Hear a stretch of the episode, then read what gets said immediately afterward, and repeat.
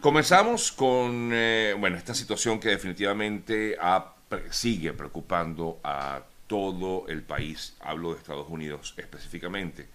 Ayer, una vez más, se dieron a conocer detalles, digo una vez más, el hecho de que se registró otro tiroteo en Estados Unidos, en este caso fue el día anterior en eh, Tulsa, en Oklahoma. Ayer se dieron detalles acerca de este suceso registrado en esta localidad, repito, en Tulsa, Oklahoma.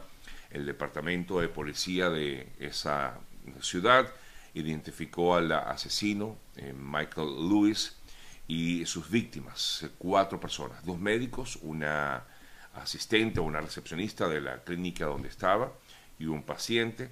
El eh, representante del departamento de la policía informó que esta persona luego de quitarse la vida llevaba en su mm, poder una carta donde dejaba claro que había ido con la intención de asesinar a ese médico, el doctor eh, Preston Phillips, y a todo aquel que se cruzara en su camino. El objetivo de esta persona, en teoría, era eliminar al doctor Phillips porque había sido operado días atrás y continuaba con dolor. Entonces la persona, pues inmediatamente tomó esta terrible decisión. Incluso la policía informaba que eh, el individuo había comprado dos armas de fuego con las cuales entró a este hospital, que es justamente la pregunta que todo el mundo se hace. Eh, ¿Cómo es factible, cómo es posible que una persona entre a una clínica con dos armas de fuego? Em, aquí en este país usted va a cualquier lugar y hay detector de metales, te hacen prácticamente un chequeo eh, completo para evitar llevar algo que no es usual y menos en una clínica. Y es justamente el debate que hay con respecto a este caso en particular, pero no solamente el debate de si entras o no a una clínica o un hospital con armas de fuego, sino el debate como tal que hay en este país sobre el control de las armas de fuego.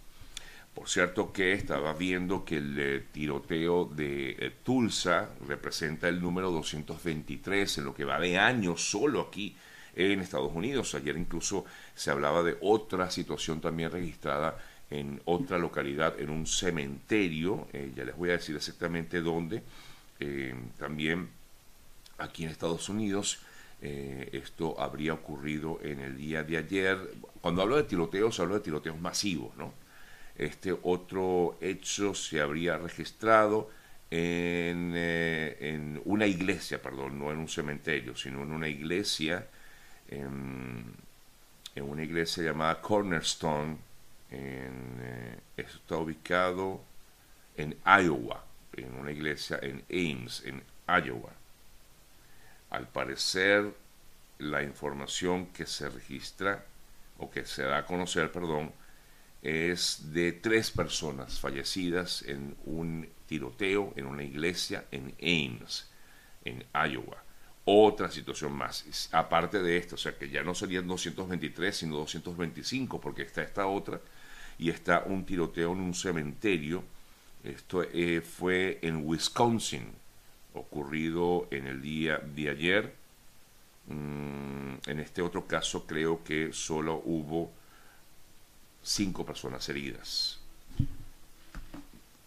¿Qué pasa? Es la pregunta que todos nos hacemos y lamentablemente pues no hay respuesta al respecto. Por cierto que en relación con la masacre de Texas, el eh, comandante a cargo de la escena, de la escena del tiroteo en la escuela de Uvalde en Texas, em, dijeron que no había sido informado de las llamadas de al 911. La responsabilidad, al parecer, por fallas en el operativo policial, habrían apuntado directamente contra el jefe de la policía debido a que el eh, tirador, el, eh, responsable, el atacante en eh, la escuela de Uvalde estuvo en el lugar mm, aproximadamente durante hora y media, razón por la cual pues se responsabiliza mucho la actuación de la policía en el caso de Texas. Muy muy triste esta situación y uno se pregunta es, sabemos todo el control, el tema del control de armas, que es un, problema político, pero realmente, ¿qué pasa? No? ¿Qué pasa en la mente de estas personas? ¿Por qué llegan a estos extremos? Hoy eh, muchas personas me han escrito y me dicen, oye Sergio, deberías tocar el tema de la salud mental. Bueno, vamos a hablar un poquito de eso hoy. Vamos a, estar conversando más adelante con una muy querida psicóloga, con quien hemos conversado en otras ocasiones, y bueno, y ver qué, podemos hacer eh, los ciudadanos que en este caso pues eh, estamos expuestos a esta situación, además que nos afecta directamente, ¿no? estemos o no en el lugar.